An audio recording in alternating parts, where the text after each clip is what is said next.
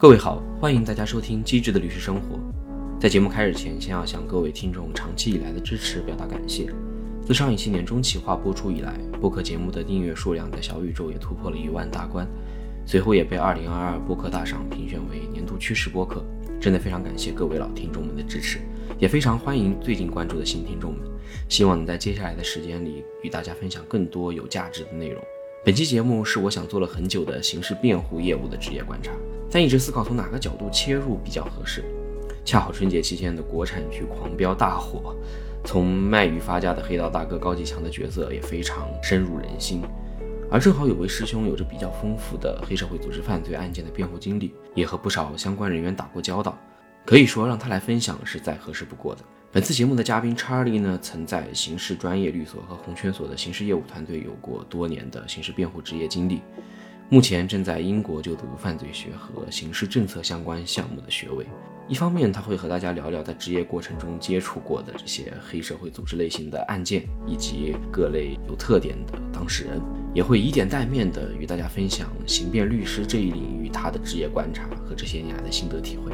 需强调的是，本博客的内容仅代表个人观点，并不代表任何律师事务所或律师出具的任何形式的法律意见或建议。特别就是对于这些刑事案件而言，播客节目提到的一些分析和观点，也仅仅是一家之言。供大家参考，未经本播客的授权，不得转载或使用播客节目中的任何内容。如果你喜欢本期节目，别忘了点击订阅、关注与分享转发。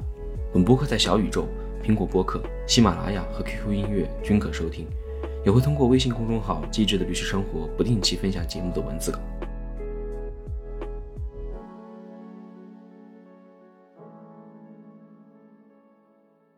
那你在英国现在咋样？呃，确实可以用很长的时间，然后每天去读一些就是看上去没那么实用性的一些东西。然后比如说我上周五的时候刚上了一门这个希腊裔的老师，用跟听他用很浓重的希腊口音的英语去聊福柯呀，福柯与犯罪与刑罚的一些关系。嗯，下午呢可以上一些这个相对实务一点的社会学方面的课。嗯，然后他专门请了一个做田野的一个老师来跟我们讲这个灯光的设置与控制犯罪率之间的关系。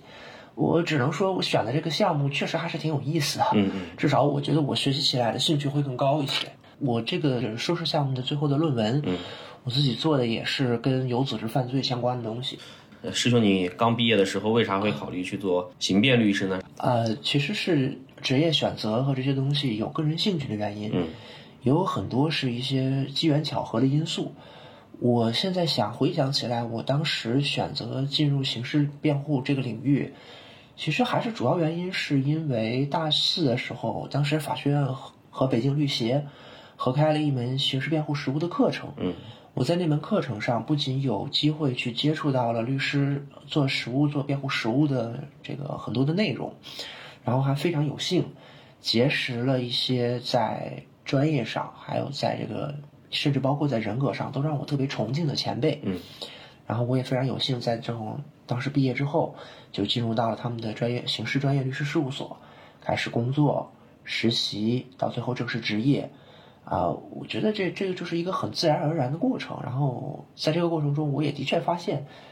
呃，刑事辩护或者是整个的这个刑事法律服务这个业务特别的吸引我吧。那其实很多人直观会觉得做刑辩律师可能有一些风险，或者说不管是人生还是其他的一些社会风评的角度，就是您是怎么考虑这方面问题的？中国刑法给这个辩护人专门设置了一条罪名，叫这个辩护人毁灭伪造证据罪。嗯，呃，可能就是大家会觉得这是你刑事律师面临的一个主要的风险。嗯，当然确实吧，这个风险确实是有的。呃，这个罪名其实是稀见的，就并没有很经常的发生，因为他这个罪名，呃，之前那段时间吧，有律师触犯这个罪名，他确实有一定比较比较复杂的当时的一些历史或者是社会的背景。如果单纯以律师涉及在业务过程中涉及刑事危险来说，其实刑事律师就从最近几年看，他的这种危险反而还不如民商事律师高。因为我看这个前几年扫黑除恶的过程中，嗯。有很多的这种民商事律师，他因为被这些所谓的这些黑社会性质组织集团或者这个套路贷团伙，他去参与这个民事诉讼，被认定成共犯的，承担刑事责任的，所以可能在某种意义上说，这种呃民事律师所面临的刑事风险未必会比刑事律师小。嗯，嗯，至于说其他的这种什么社会风评啊，各种危险啊，我倒觉得这个现在就是经过以罗翔老师以及整个的这种这个普法普法教育来说，我我倒是觉得大家对于律师的基本作用，为坏人辩护啊，这种基本的法治理念，这个社会大众还都是普遍具有的，并不会说说啊，你跟坏人辩护，你就是和坏人站在同一个层面上。嗯。我觉得就是按照我们上刑诉法课上的那种讲述来说，这属属于上个世纪会会存在的那种，就是很非常朴素的对这个律师职业的价值观。那随着国家的这个社会的发展、法治的完善，对于我们这个这样一个职业，在基本的这个这法治建设的位面上吧，这基本的社会尊重还有这种东西还是会有的。嗯，当然要谈到说这个职业是辛苦也好，或者是可能会直面一些比较复杂的东西也好。呃，包括他在预期收入上，可能和很多的这个非诉律师和大额的这个民商事争议解决律师相比，可能在上限和下限上啊，都确实还都会有一些差距。这些问题也确实都是确实存在的。嗯，跟哪些当事人打过交道呢？其实因为最近，呃，国内这边啊，可能师兄你在国外也有听说过一部叫描述这个黑社会大哥呃发家史，然后当然也是跟扫黑除恶相关的一部电视剧《狂飙》在国内很火。做刑辩律师的过程当中，一会和这些类型的，就是涉黑或者团伙犯罪或者其他一些比较有趣或者让你印象深刻的当事人打交道嘛，比较想跟你聊聊这块的一些呃故事和案子吧。哎呀，这个《狂飙》这个剧我还没有看过，我只是呃，我大概在网上看了一下这个剧情梗概或者什么一些东西，因为我职业的时间正好完整的经历了一八年到二零年这三年的扫黑除恶。那确实，我在整个接触的过程中，我也见识过南方、北方的很多，呃，各有特色的这种黑社会性质组织案件。嗯，我倒是觉得，在我的整个职业生涯之中，这几十个案子和不同的当事人，很多当事人都都非常有独特性。我觉得这也是刑事案件的一个魅力，就是因为刑法作为一个对社会的一个一个很。一个很深的一个剖面，对，你可以看到各行各业的人，他在不同的法律关系里面，呃，他的各种这种越轨社会的行为，包括就是最开始，无论是在北京还是在后面西部去做法律援助的时候，一些我们现在看起来可能是属于社会底层的人员，嗯，一些伤害或者是一些你所谓的一些社会盲流，他们所做的一些犯罪活动，他们每个人因为各种各样的苦衷，或者因为各种各样的情绪，或者因为什么样的原因，陷入到犯罪环境之中。还是说一些我们通常定义上的这个小白领、中产阶级，啊，码农啊，或者是其他的一些金融从业者啊，因为种种各样的原因，然后啊，确实还非常多，有因为这个这个失职的医生，是因为种种原因被追究刑事责任的医生，啊，进行了非法实验的科学家。或者是 刚毕业的小白领，就是到对到公司之中去进行上班，结果正正常常的做着文秘工作，突然有一天警察上门，把整个公司查封，说这个公司是一个 P to P，或者是一个网络微盘诈骗的一个团伙，那你也作为共犯去被关进了看守所，这样的人都非常多。就是之前也跟你在微信上聊过的，其实沟通起来会发现最有吸引力，去聊起来觉得最有特点、最让我难忘的，其实还是涉及诈骗犯罪的这些嫌疑人。就是每个人都会在会见的过程中给你编造一个他可能自己都深陷其中的故事，呃，你可能在会见的过程中，甚至有些经验浅的律师，就是我刚入行的时候经验不太深，甚至可能完全被他的叙述牵着走，可能从看守所会见结束之后回来拿到纸面的材料、案卷材料之后一复核，才发现他讲的全都不是那回事儿。对对对对，有这个过程。这方面他们确实有有有过于常人的能力。啊，对对对，确实，就有一次是我记得有一个案子，一个大哥是负责做那个，他是涉及到叫一个罪名叫走私国家禁止进口的物品罪。嗯，他呢，因为国家我们国家是禁止进口这些翻新的这个医疗机械的，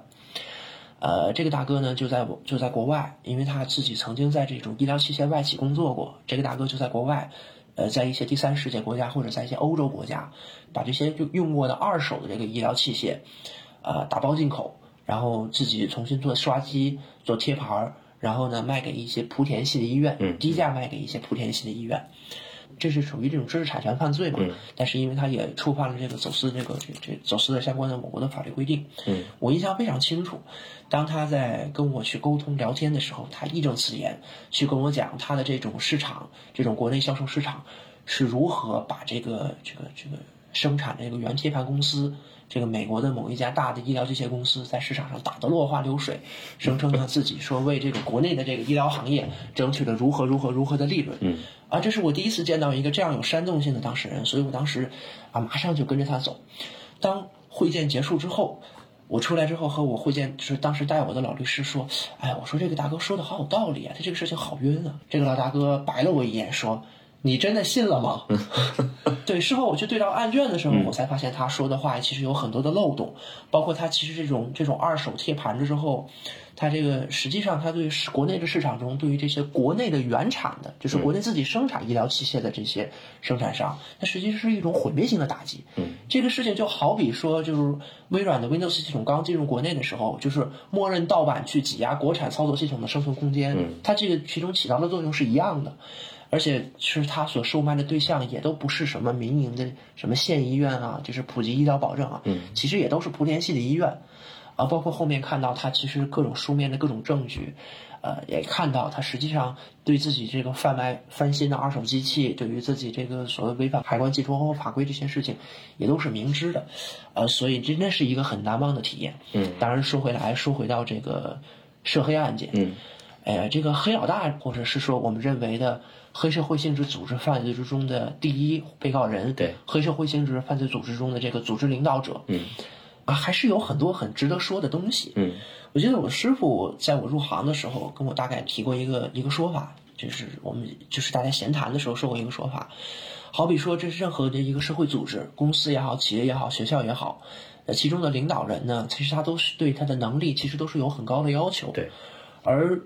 管理这样一个，你管理，你像管理好人，尚且他对能力有这么高的要求，那如果你要管理一大堆的坏人。那其实那就意味着你的人格、你的能力，或者说你的卡里斯玛，其实你的要求是要更高的。对，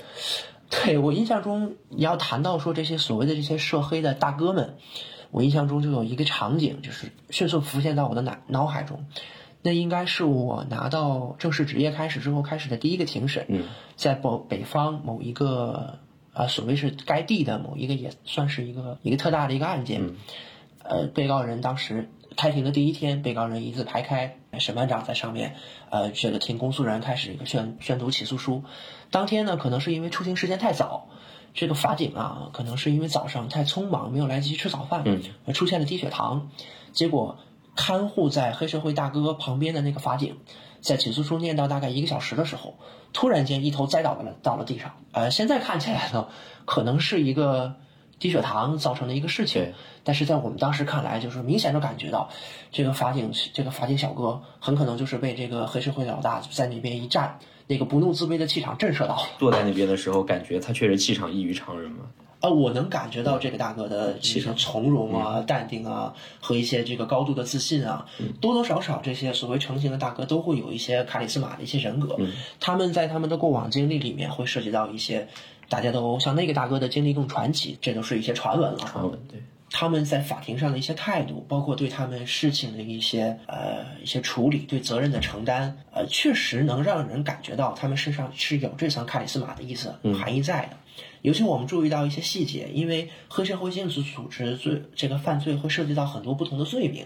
有一些罪名呢是这些组织成员个人是个人去承担的，那么并不是说在庭审的过程中，并不是说这十几个、二十个人在整个庭审过程中全部都会在庭上，有的时候呢，一般是涉及到谁的事实，哪些被告人会出庭接受讯问或者是去去质证。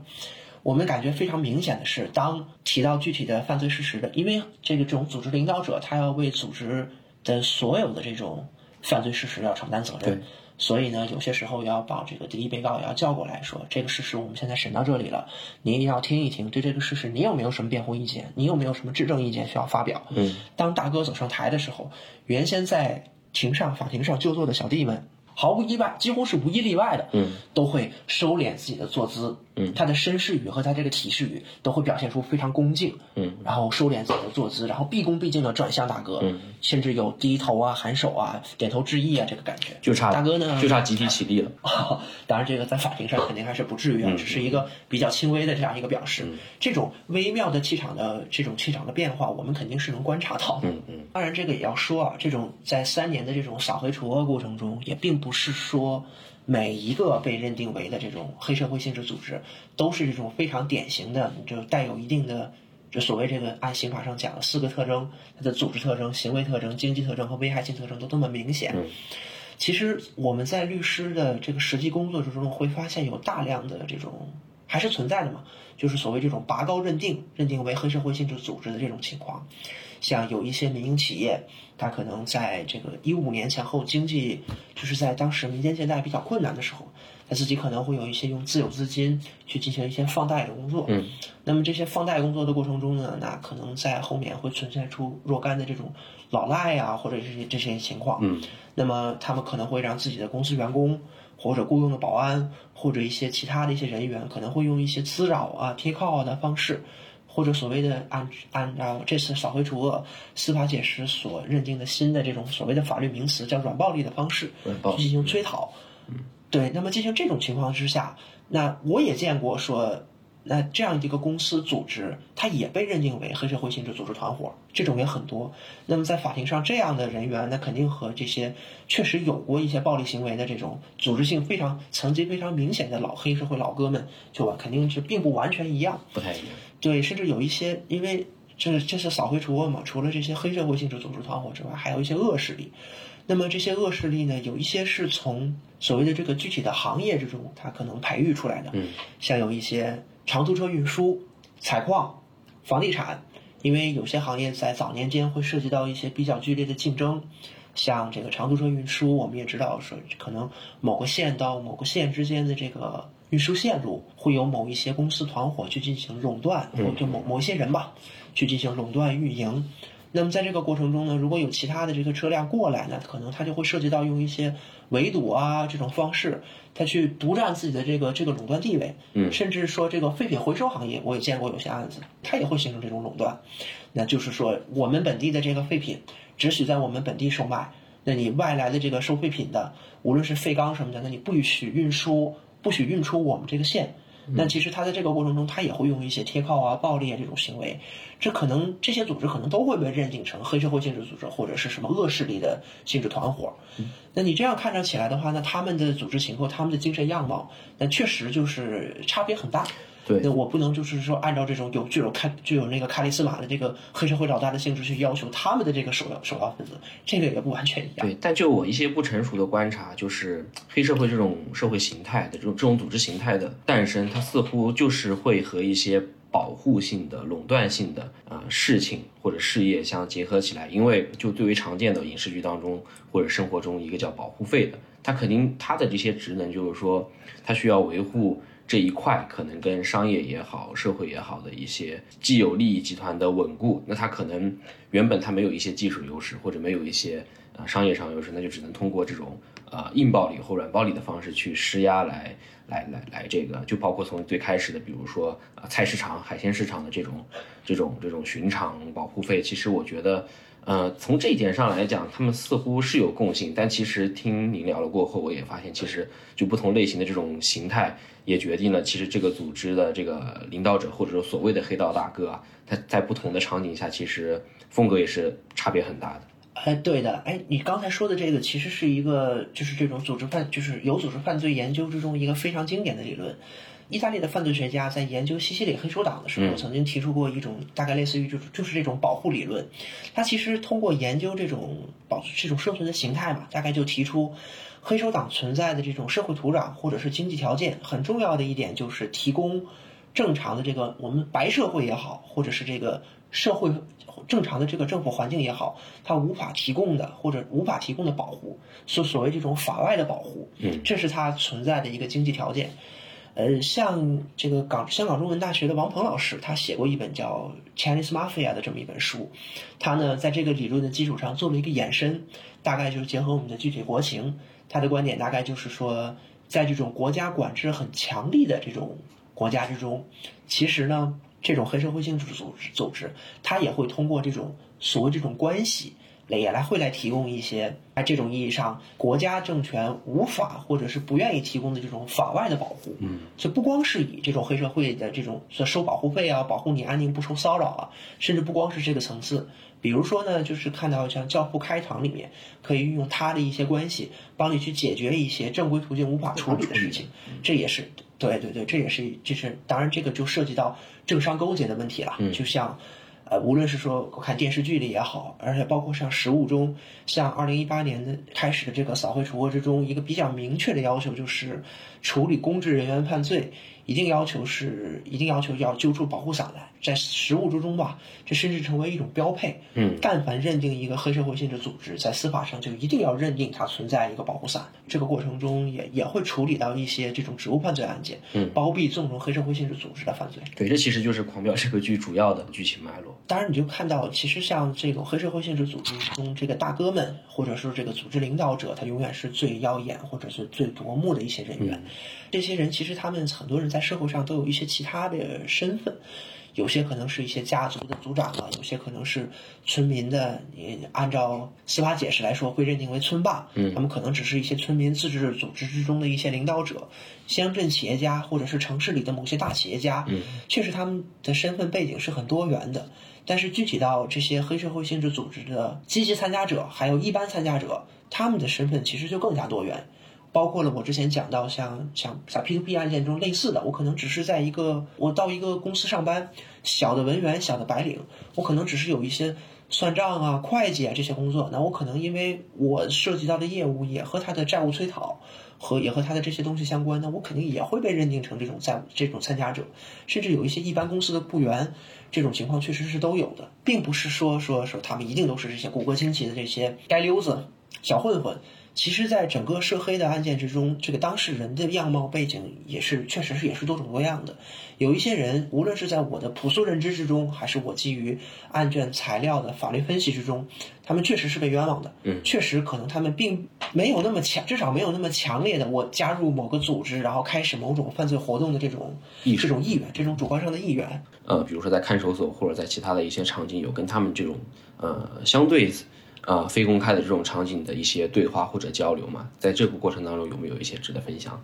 啊，这个其实就是这是律师工作的这个这个主要内容。嗯，因为你知道，律师的会见是不受监听的，而且你的律师的会见过程中，你也不能携带其他的人员进去，不能携带家属进去。嗯，所以这是在律师的基本的职业过程中，会见犯罪嫌疑人和犯罪嫌疑人、被告人沟通案情。呃，包括一定程度上的给他进行一定程度的心理辅导，这也是我们工作中最重要的一部分内容。嗯，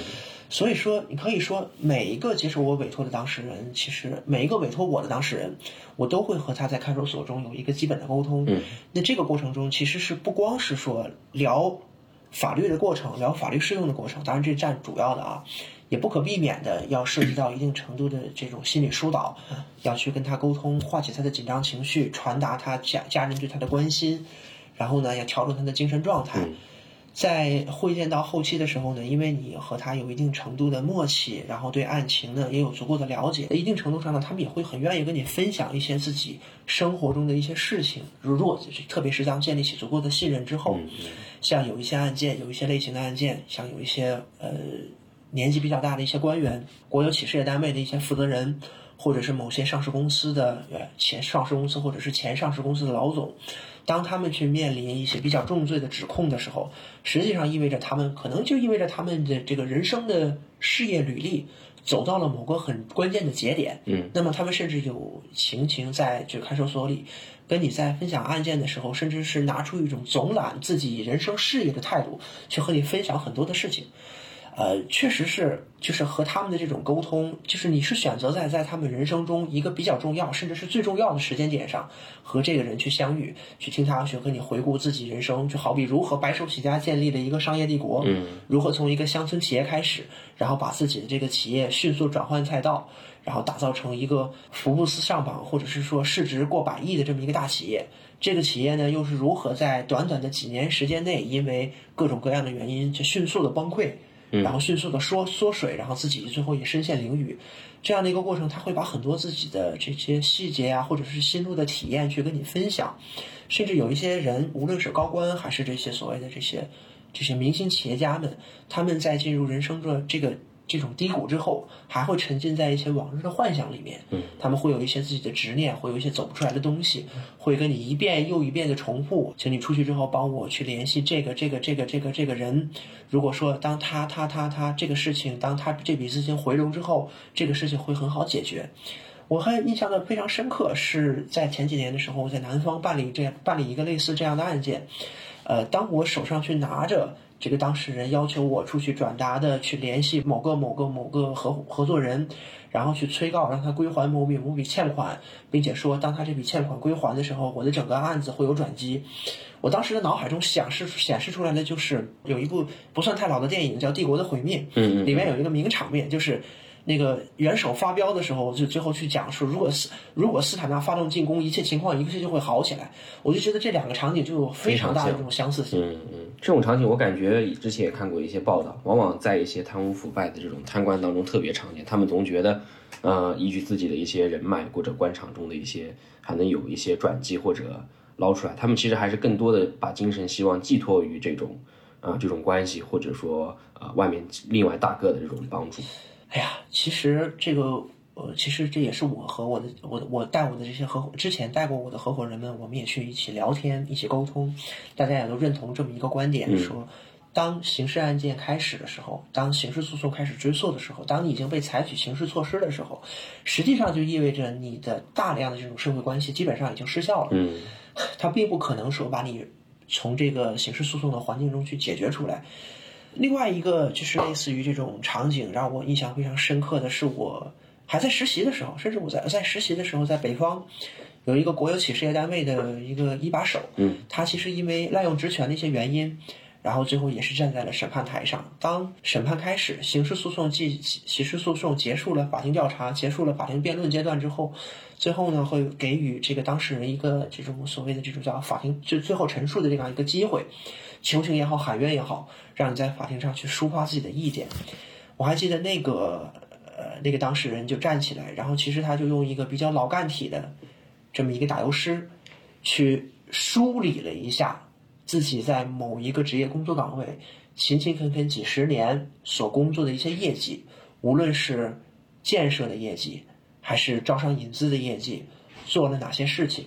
当他把自己的这个这种打油诗或者这样一个回顾念完，他呈现出的一种形态，其实是对于这种指控的一种抗议吧。嗯，他认为公诉人指控他的这些贪污也好、受贿也好，其实都是一些拔高定性。我其实完全没有这些行为，这些行为都是很正常的。嗯，其实这些所谓的这个滥用职权呢，他觉得我自己也没有谋私利，是基于当时为了完成建设的要求，在某些特定情况下做的一些权宜之计。我也没有损害国家和集体利益，所以他在庭上表示出一种非常坦然的，觉得自己问心无愧的这样一种态度。嗯，但是让我印象非常深的那么一种情况，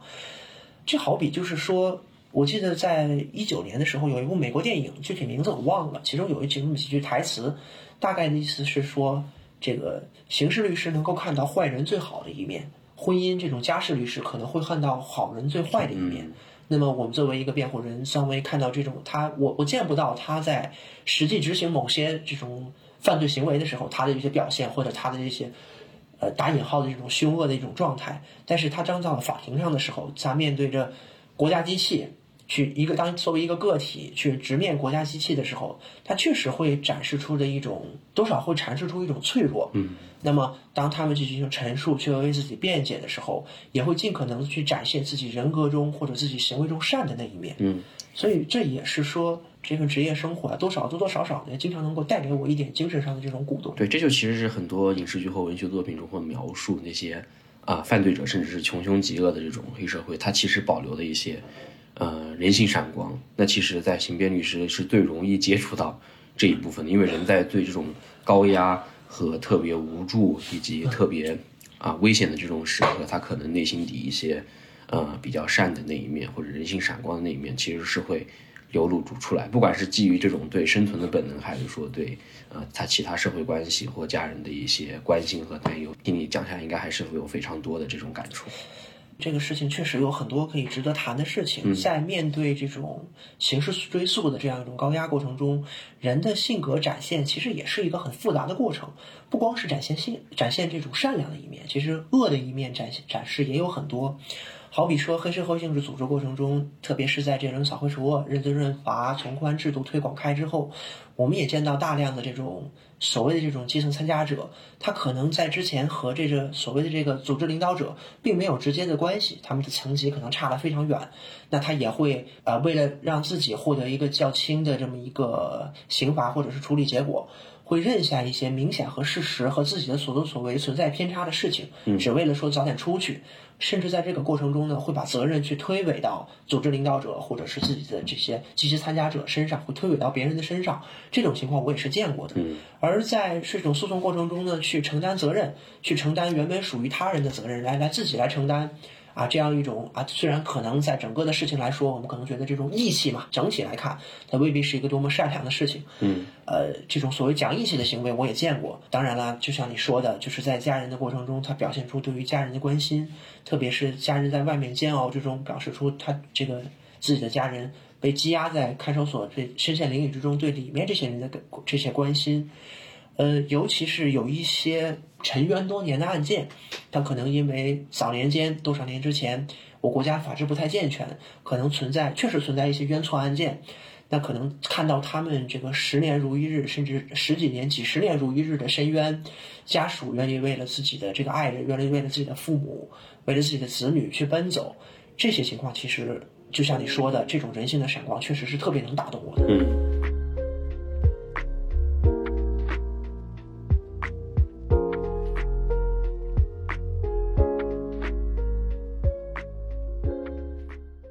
那其实回到刑辩律师的一些职业上来讲啊，就是一方面，其实刑辩律师要对接当事人，我听起来不单单只是说当事人本身了，他还会有包括呃当事人的家人或者当事人其他的一些呃社会关系。那另外一方面，其实也要对接公安、检察院、法院这种国家机器，那给人直观感受还是压力非常大的。正如你刚刚所说，他其实能够接触到、能看到人不同角度的这种善与恶。以及一些人性底层的一些东西，但其实，呃，律师在此过程当中发挥自己的专业能力，其实也需要去应对从技术上，或者说是从这种专业上，呃，替当事人进行一些辩护，或者哪怕减轻一些相关的这个呃刑罚也好。那就是师兄，你是如何看待办案过程中这种呃社会关系的处理以及这种工作压力的呢？嗯，这个我从我从两个方面说吧。第一方面说，就是作为一个刑事律师，如何去跟这个家属和当事人沟通。我个人觉得这一部分确实也是整个职业过程中给我精神压力最大的一点。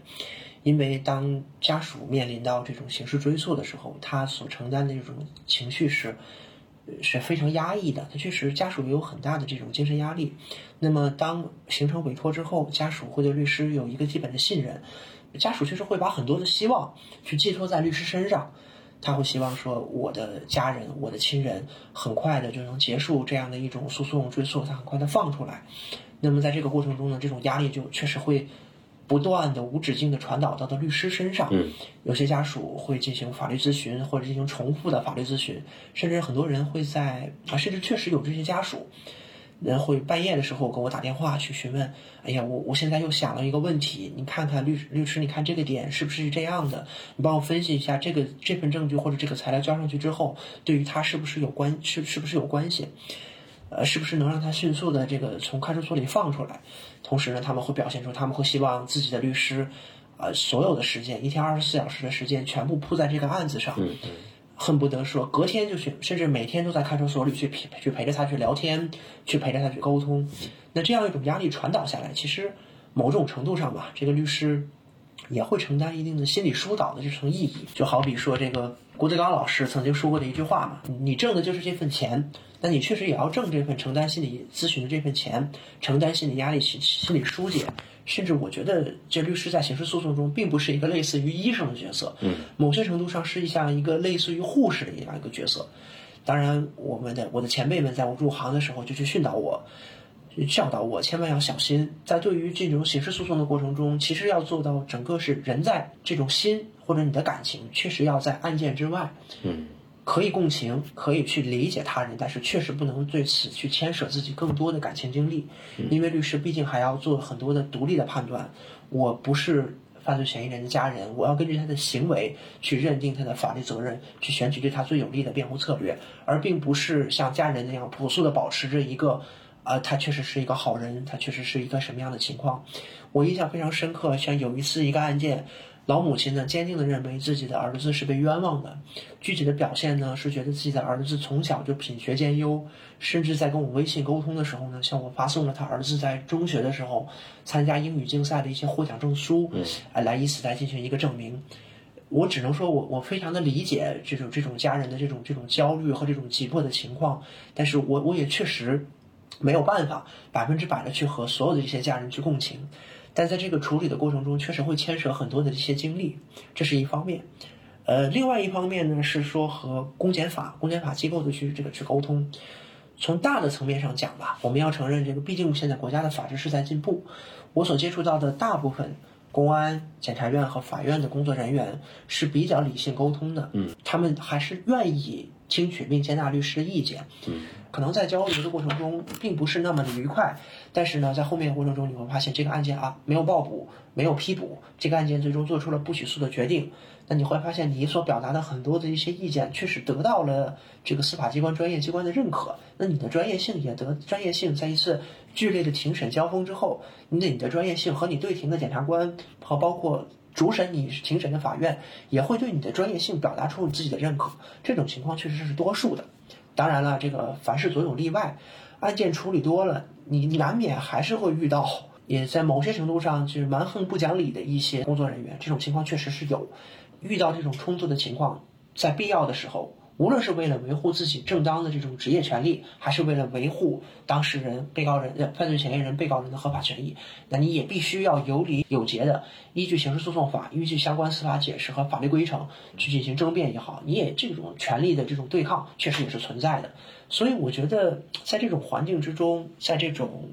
处理的关系之中，是一个大体和缓。在一个多数情况下，可以讲法律、讲证据、讲事实，而且也必须要讲专业的这么一个过程。嗯，在少数情况下呢，它也确实需要你的勇气去抗争。嗯，这也是这个职业过程中比较刺激的一点吧。嗯，呃，当时苏丽老师在课上就是说过一句话，其实就讲法律人他需要以一种冷酷的视角去做做事情，但他也会强调这种冷酷不是冷漠，你需要以一个极其理性和清醒的头脑去用专业的视角去处理。内心底可能还是需要去有一些热情啊，去去去处理你刚刚提到这些不同类型的突发情况也好，和一些啊可能呃会有一些阻碍的情况也好，它确确实实还是需要内心底的一些热情和勇气吧。呃，对对对，刚才我没说出来那个那个短语叫“心在案内，情在案外”，嗯，其实就是这样的一个过程。特别是辩护这个行业，它这种热情。这种热情确实是需要的，因为你对于这种案件的这种钻研，对于事实的还原，它实际上在某些程度上是一个无止境的过程。就好比这个案卷，无论你阅读过多少遍，无论你看过多少遍，当你重新进去阅卷的时候，你总是能发现之前没有注意到的细节点。那么，无论是关联的这些案件事实，呃，可以相关运用的这种法律研究，它并没有一个说我可以。做到百分之百，或者是做到百分之八十就可以达标的这么一个标准，而是一个你不断的向下去钻研，在你的现有条件下去钻研，在研究案卷之后，可以再去进行案外调查取证，重建犯罪现场，或者是调取其他的社会关系，永远有很多的工作去可以做。所以我是觉得，在很多情况下，因为你的独立职业的过程中，对你的专业、对你的尽职、敬业、尽责这种情况下，其实最大的监督是来源于你自身，你自己想不想把这个案子是认真负责的做完，还是只是敷衍了事或者如何？嗯，我觉得这个过程中其实特别考验你的职业道德，而在不断钻研的过程中，你愿意去勇敢的去承担责任，甚至在某些程度上去。承担相应的风险，就像我们在一开始谈到的，刑事律师如果去进行取证的时候，确实可能会面临着毁灭伪造证据的风险。和证人去接触，按照依照依照法律规定去接触了解案件事实的时候，那么确实有可能，这个证人在为你出具证言之后，将来可能反咬一口，说在接受了你的教唆或者什么样的原因。但是这样的一份证言呢，又很可能对于你的当事人的辩护有非常好的效果。在这种时候，那如何就是在保存自己，如如何注意保护自己的时候，尽可能的去穷尽一切的犯罪手段。呃，穷尽一切这种辩护手段去维护当事人的合法利益，嗯，对对，维护当事人的合法权益，去达到一个好的效果，这确实是一个考验职业道德的事情。嗯，那回过头看啊，就是师兄你这几年的刑辩律师的职业经历，就包括现在也在国外就接触了一些犯罪学，另外一些视角的一些。呃，知识吧。那你觉得你现在对于刑辩律师或者这种刑辩行业的看法，是否和当初刚职业的时候发生了一些变化呢？变化肯定还是有的，因为很多这种切实的职业经验，它确实会给你带来很多的一些，呃，确实给你带来一些很多的一些感悟。我印象很深的是，有一个事情是我刚大学毕业刚进入律师事务所的时候，有一次到政法大学金门桥校区去听一个讲座，当时呢是和我的一个同事一起去的。那是一位比我年长啊，年长十几岁的一个姐姐，一个也是一个经验丰富的老律师。在回程的过程中，她曾经问了我这样一个问题：她说，呃，你虽然会觉得有些时候会觉得这个案件当事人是冤枉的，然后你为他的积极辩护，去为他争取一个减轻的处理的结果，会对他有怎样的帮助？但是呢，在很多时候你会碰到各种各样的案子，在这种案子里面，你会觉得这个当事人就是。罪无可赦的，十恶不赦的，或者如何如何如何的这样的情况，嗯，这个事情就是他做的事情是确认的。那么你如何克服自己的这种心理是心理的这种障碍，去帮助他去进行一些辩护？我当时呢，可能是因为那个 Legal High 看多了，然后就给出了一副类似于啊，我只要站在自己的这个相关的立场上，嗯，去进行一些处理的一个过程，就如何就可以去处理啊，就是尽到自己的责任，剩下的这个裁判的任务就交给法官也好。我当时给出了这样一套说辞，而当我职业了很。长时间，并且呢，有了现在拥有了更多的从犯罪学的视角去审视这个过程之中，其实你就会更多的明白，这样，即便一个可能说事实清楚、证据比较确实充分的案件之中，这个当事人本身也有很多的那种，也有很多的这种，无论是你在心理上去对他的关怀，还是作为一种越轨社会学的观察，去对他的整个的社会关系去进行处理，他确实都有很多东西可以讲。我想起了那么几个事情，有一个在职业初期，我也承担也参与过一些北京市法律援助的一些工作。有一个外来务工人员，骑三轮车的一个普通用工人员，他和一个本地居民吧，因为某一些鸡毛蒜皮的小事发生了一些冲突。冲突之下呢，这个。本地居民拿起一个木棍子就要去敲打他脖子的过程中，这个这个骑三轮车的农民工大哥抢过了这根棍子，然后呢回手去把这个本地居民的头一下一下的敲击，直到敲碎。最后这个案子最后是作为呃故意伤害致人死亡去起诉到法院上。但是我在辩护的过程中去注意到，他在敲的过程中敲击这个去进行行凶的前后，处于一种歇斯底里的状态，他嘴里不停的喊着一句话说：“他们都欺负我，他们都欺负我。”其实他和这个。直接的这个被害人是第一天认识，他们之前没有任何的交集，但是呢，他在这个过程中就联想到了自己务工以来受到了不同的这种盘剥也好，或者冲突也好，那这样这样一种阶级这种阶层或者地域的这种，他作为一种相对的剥削感，或者一种相对可能会承受很多不公正的待遇，那么对他来说，这件事情就是他的一个整个一个情绪的一个爆发点。那在这种过程中，我们可以看到，他这个事情毫无疑问。是他个人的这种犯罪行为，但是某种程度上，这也是社会管理的一种示范。在这种过程中，你律师辩护的过程中，其实不光是要说为他争取到一个相对较好的量刑结果，要避免去获得一个死刑的判决，要尽可能让他处理一个较轻的处理结果。嗯，那么你在某种程度上去会见过程中，也需要开解他的心结。就像前几年有一部非常火的台剧，叫《我们与恶的距离》。嗯。这部剧的王赦律师的原型黄志豪律师曾经到我的律师事务所去跟我去有过一定者，去跟我们做过一个讲座。他也谈到，在所谓的那个机缘杀人案的原型案件，所谓台北地铁劫女杀人案，他谈到当时这个案件开庭的时候，在最后的结庭陈词做发表这个辩论意见的时候，曾经以这样的开场白：当案件事实已经很清楚的时候，今天我要问的第一个问题就是，究竟为什么？他会认为整个社会因为这样的。案件是出什么社会出现了病态？那么进行分析的时候，确实不能仅仅去停留在这个案件事实本身，而需要往下去进一步的去深挖，究竟为什么？那这种情况下，是不是更有利于化解这种社会的矛盾冲突，进行一定程度的对这个社会创伤的弥合，甚至某种程度上起到一般一般预防的这种效果？当然了，并不是说某个犯罪案件里面都会有这这种层面的这种呃期许也好，或者是这么一种层面的这种这种这种意味也好，而是说，你刑事律师即便在某一个看起来没有什么争议的小案件之中，他的所作所为对于整个社会的这种治理过程，其实都会有自己的贡献。这也是我觉得我这个职业过程中的这么一个新的发现。嗯，当然了，我是觉得这个职业的有意思的地方，或者说这个职业的意义。并不限于此，呃，我大概想，当时在回到我从大学毕业的那个时间，刚走出法学院的那个时间，这门职业吸引我的主要原因，其实是因为它能较多的应用很多法学院中教授的法学知识。嗯，啊，相较很多非诉诉讼这个非诉业务而言啊，它确实能够更多的去应用很多教育学的知识，刑法也好，刑事诉讼法的逻辑也好，它的法律逻辑在我看来非常的干练、整洁。逻辑周延，那这种逻辑的美确实会让我着迷。那么另一层面呢，就像刚才谈到的，不光是庭下的沟通，更重要的是在法庭上这种高度对抗的过程中，它能带来一种呃，我很欣赏，就是至少是我很欣我至少我很享受的一种体验。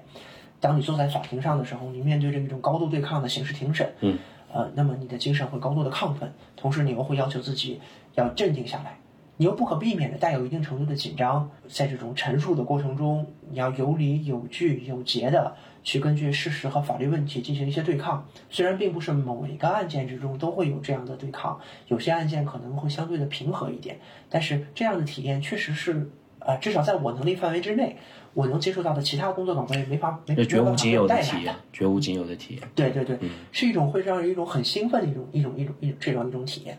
当然了。就像刚才说到的，不光是，呃，这种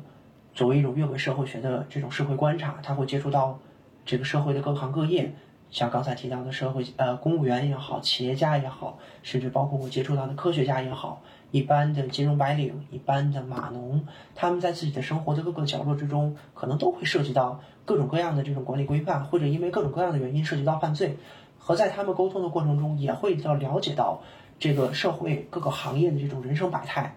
同时啊，在某些程度上，我觉得这个职业，呃，这样说的大言不惭一点啊，嗯嗯，它是一个比较容易回答这个职业有没有什么意义的这样一个话题，因为你的很多的这种依法履职的这种行为，你去对某些有违法行为提出的纠正和抗辩，你对某些不当的指控提出的辩护意见，当你看到判决上援引了你在辩护词中的文中。呃，法院的判决中写到，辩护人的上述意见予以采纳，上述指控不能成立。这些行为呢，其实都确实的在某些程度上去维护了这个法治建设也好，或者是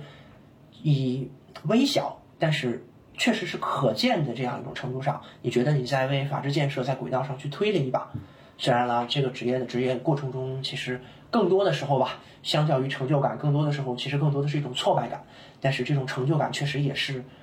啊，这种目之所及为法治事业做出的多多少少的这么一点贡献，也确实是觉得，啊，支撑我觉得从事这份职业的一个原因。